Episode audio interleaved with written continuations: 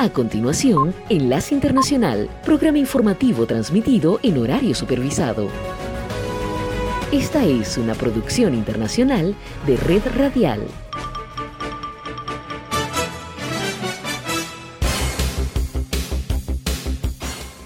Aquí comienza Enlace Internacional. Saludos a nuestra audiencia en Caracas, Venezuela y el mundo, a través de nuestra frecuencia Sintonía 1420 AM y en Soy Ángela Montilla en la presentación. Bienvenidos.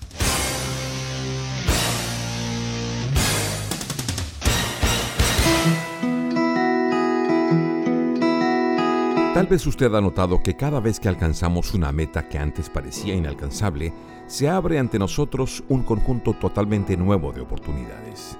Y es que cuanto más logremos, más oportunidades tendremos. Alcanzar un desafío complicado es mucho más que simplemente haber superado un desafío difícil. Es también lograr mayores niveles de confianza y efectividad que podremos utilizar para enfrentar otros desafíos. El esfuerzo que usted pone en llegar más alto se amortiza una y otra vez.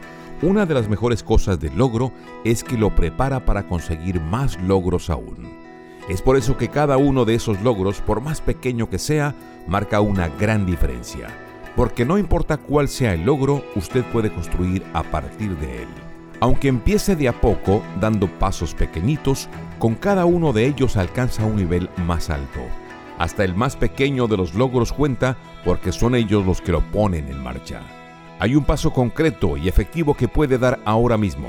Vaya por él y pronto estará llegando más alto de lo que jamás habría podido imaginar.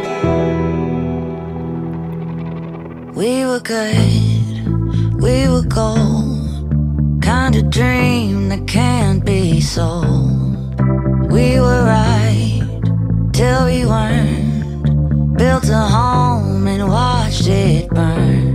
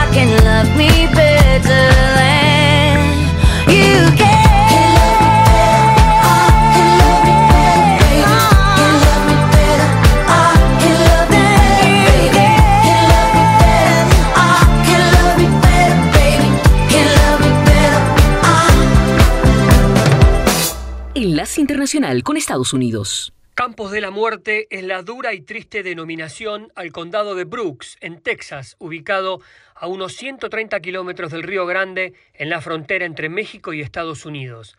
Es que allí, entre el 2012 y el 2019, se registraron más muertes de migrantes que en cualquier otro condado del sur de Texas, según un informe del Centro Strauss de la Universidad de Texas.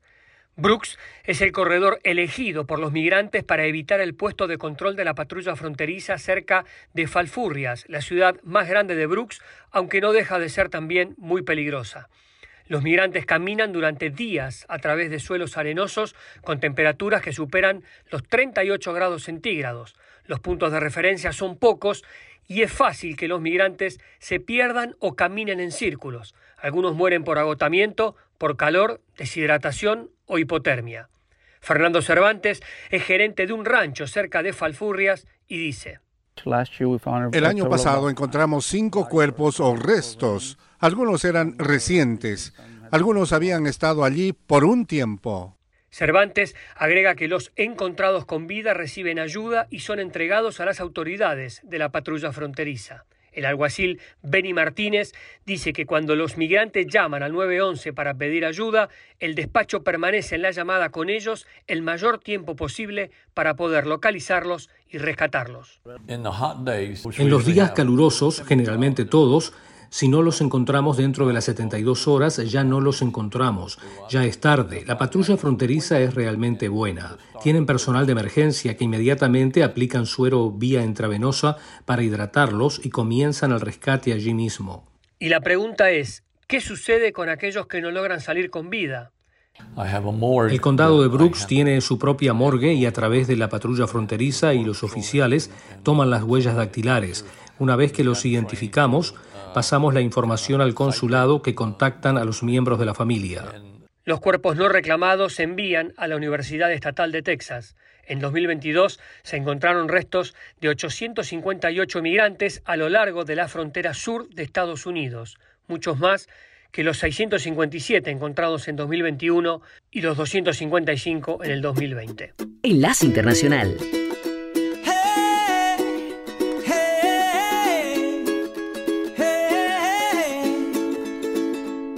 You live.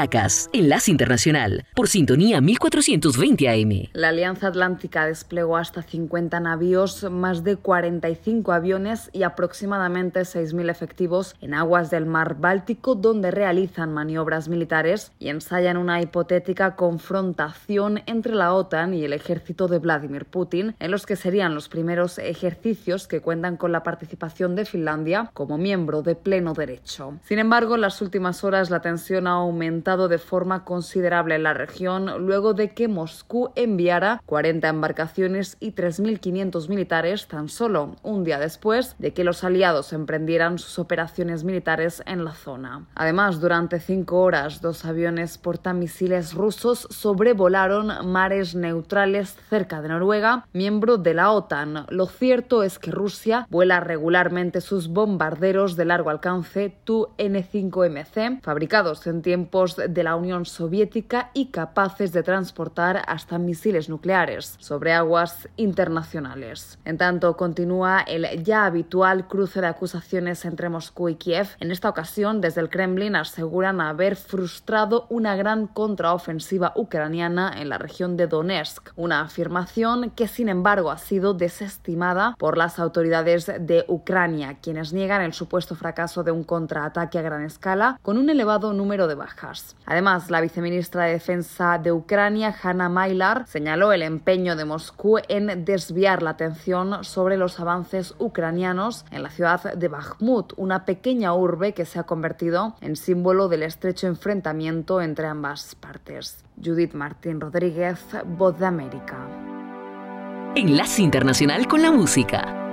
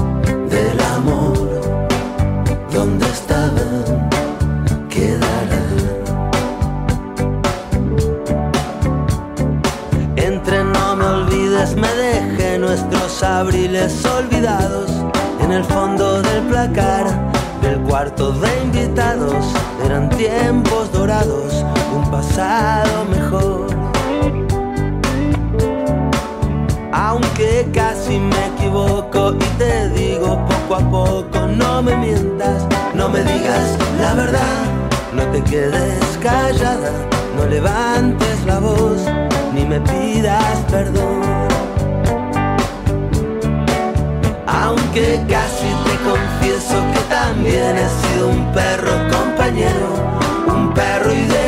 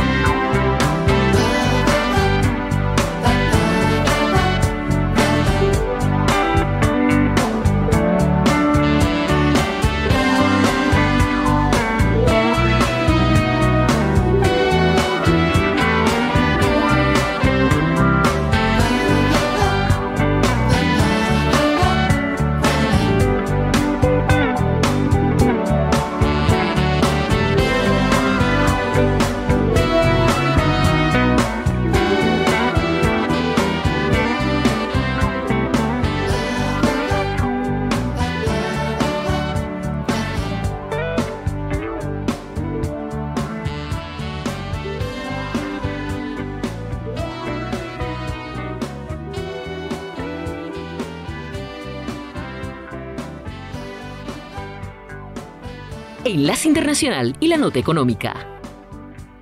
La directora del Banco Central Europeo, Christine Lagarde, expresó que las presiones de los precios son fuertes y dejó claro que esa entidad elevará las tasas de interés lo suficiente como para reducir la inflación y mantenerlas allí durante el tiempo que sea necesario. Los comentarios de Lagarde reforzaron sus declaraciones anteriores, según las cuales el BCE no ha concluido el aumento de las tasas incluso después de que la inflación cayó casi un punto porcentual completo en mayo al 6.1%.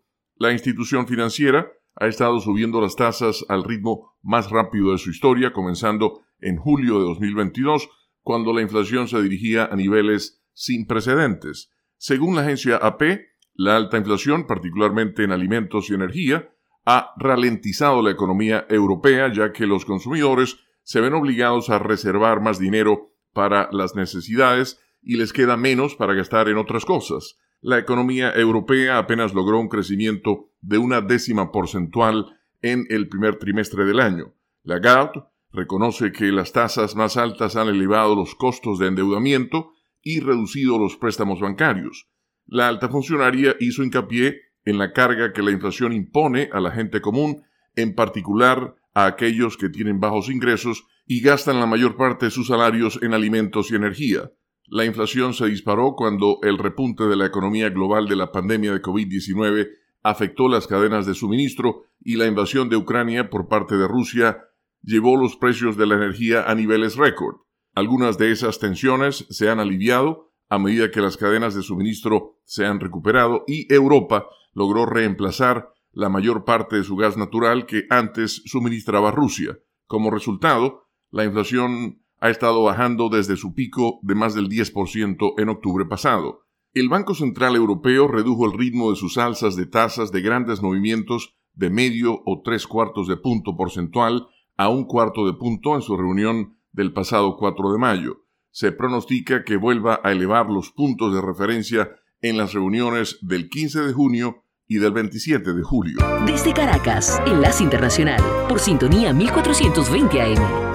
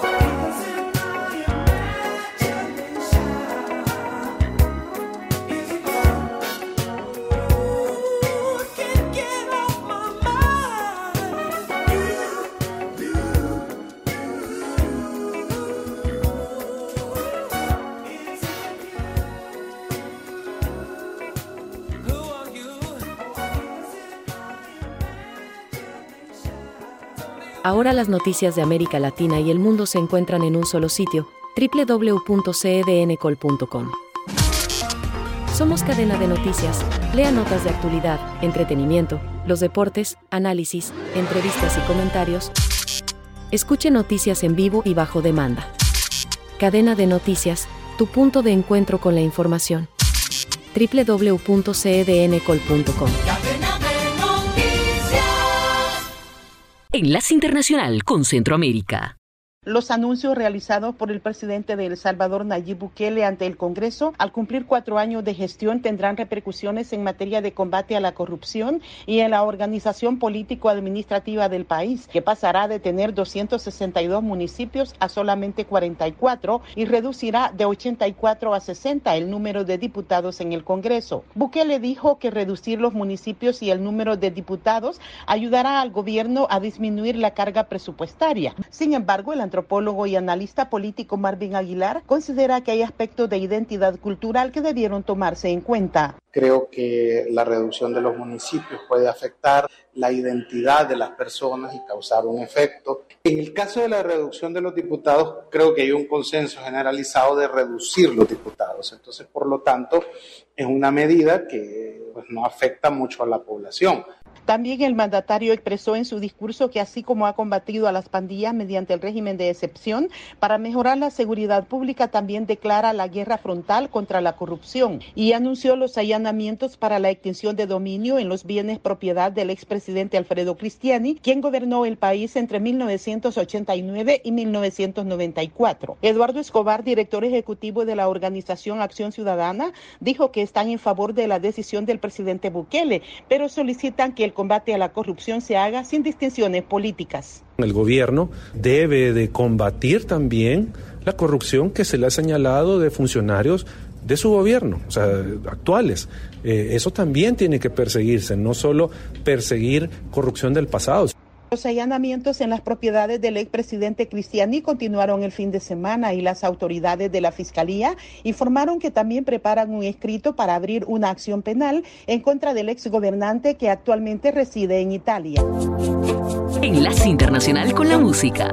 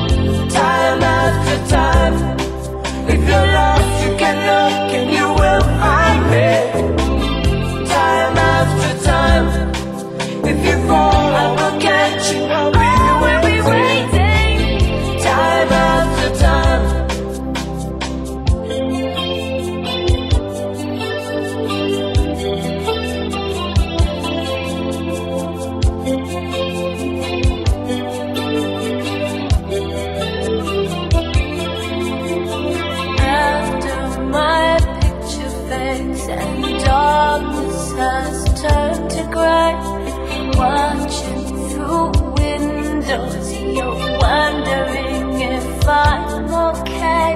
Secrets stolen from deep inside. The drum beats out of time. If you're lost, you can look and you will find me time after time. If you fall, I will catch you. I'll be waiting. Time after time.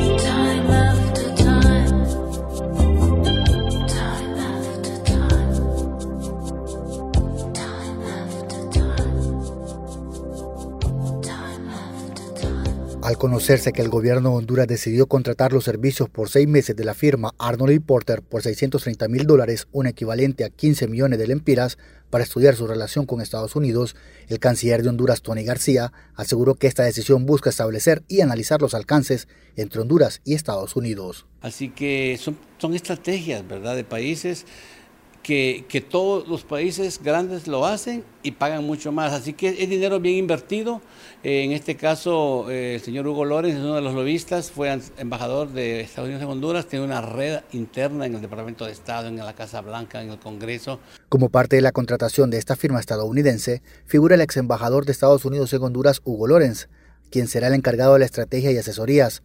Para el analista político Wilfredo Paz, el contratar este servicio cuestiona la estrategia del gobierno para reducir la pobreza en el país. En fin, tenemos que estar eh, observando hasta dónde la estrategia de esta comisión que fue nombrada para tal propósito es que necesitamos una comparecencia de la presidenta, no sé, una vez al mes, que esté hablándonos de este tipo de cosas. Frente a los cuestionamientos, el vicecanciller Tony García aseguró que estas prácticas ya se han hecho en gobiernos anteriores y dijo que la firma fue contratada por un periodo de seis meses. Entonces Honduras está haciendo lo mismo para posicionar nuestra- nuestros intereses, ablandar posturas de Estados Unidos. Desde junio hasta el 31 de diciembre del presente año, el gobierno de Honduras pagará 90 mil dólares mensuales, es decir, un aproximado de 2.200.000 empiras. Desde Caracas, Enlace Internacional, por sintonía 1420 AM.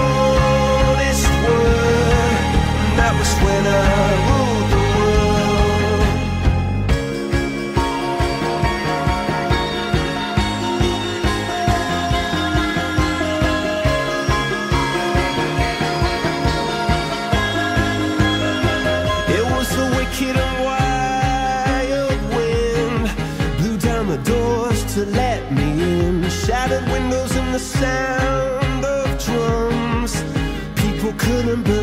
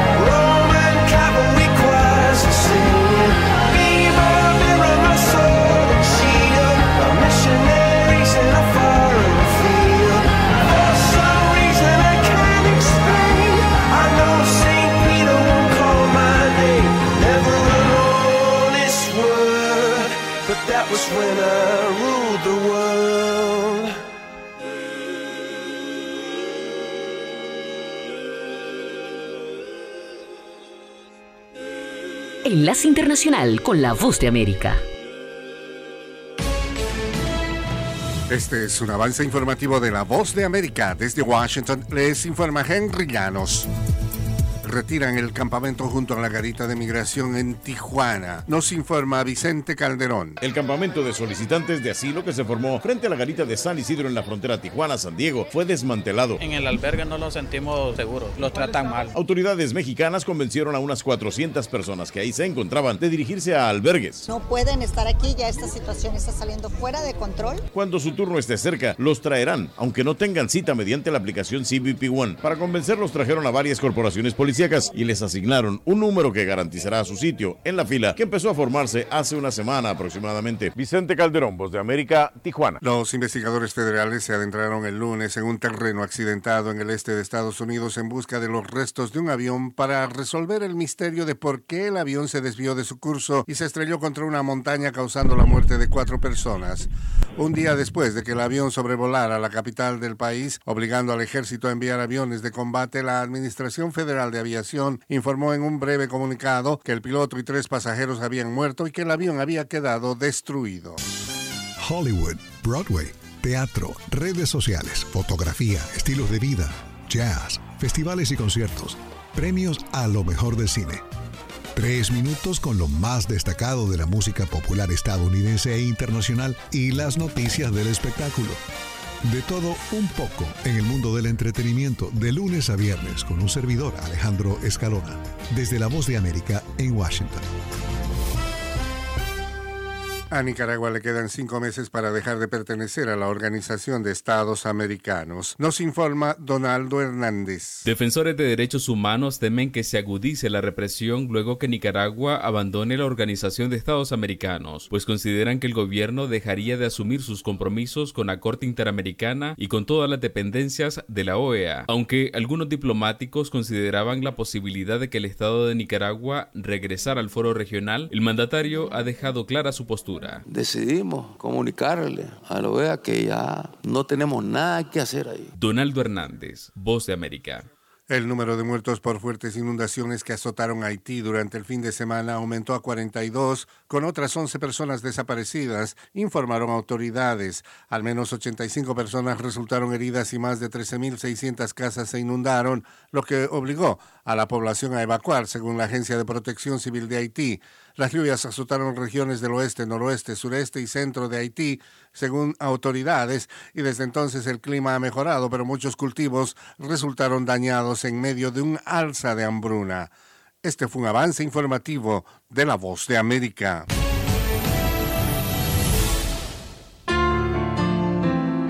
Sintonía 1420 AM está presentando Enlace Internacional.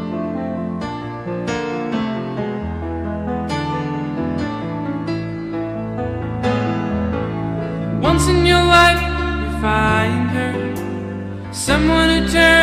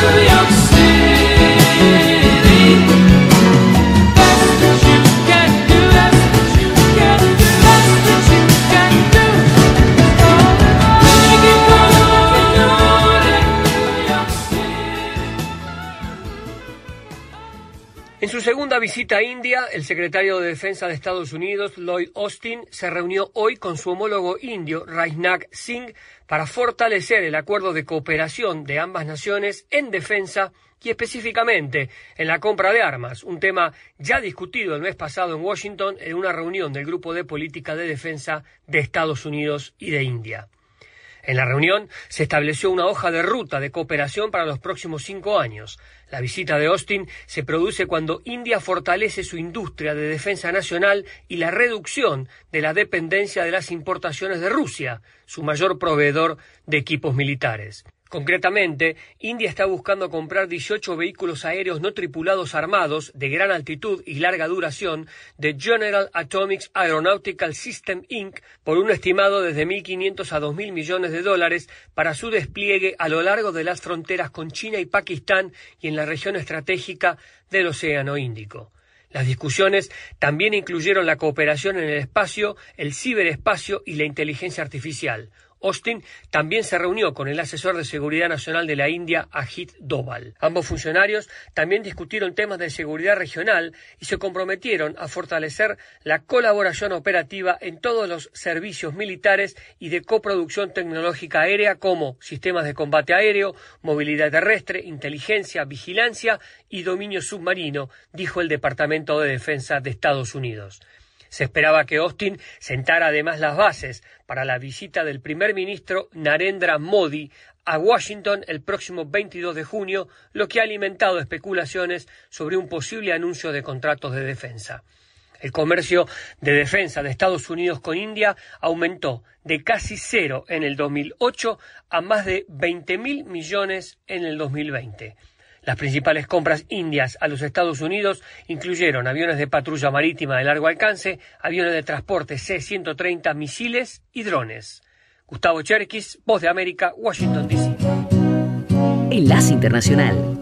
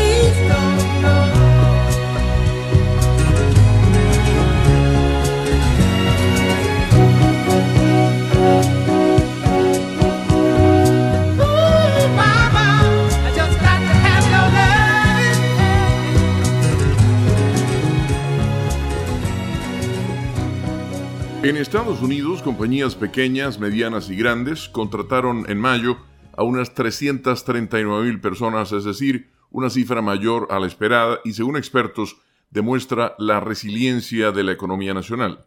Como consecuencia de eso, no obstante, es probable que el Banco Central continúe su campaña para tratar de frenar la tendencia. El análisis refleja la solidez del mercado laboral estadounidense luego de más de un año de aumentos de las tasas de interés por parte de la Reserva Federal.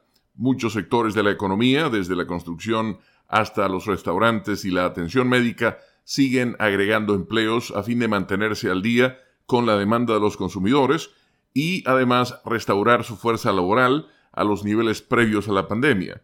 Sin embargo, hay mensajes contradictorios en las cifras laborales que también muestran que la tasa de desempleo aumentó tres décimas para ubicarse en 3.7%. El mínimo de cinco décadas fue de 3.4% y se registró en abril. El gobierno compila los datos de desempleo con una encuesta diferente a la usada para calcular las alzas de empleo.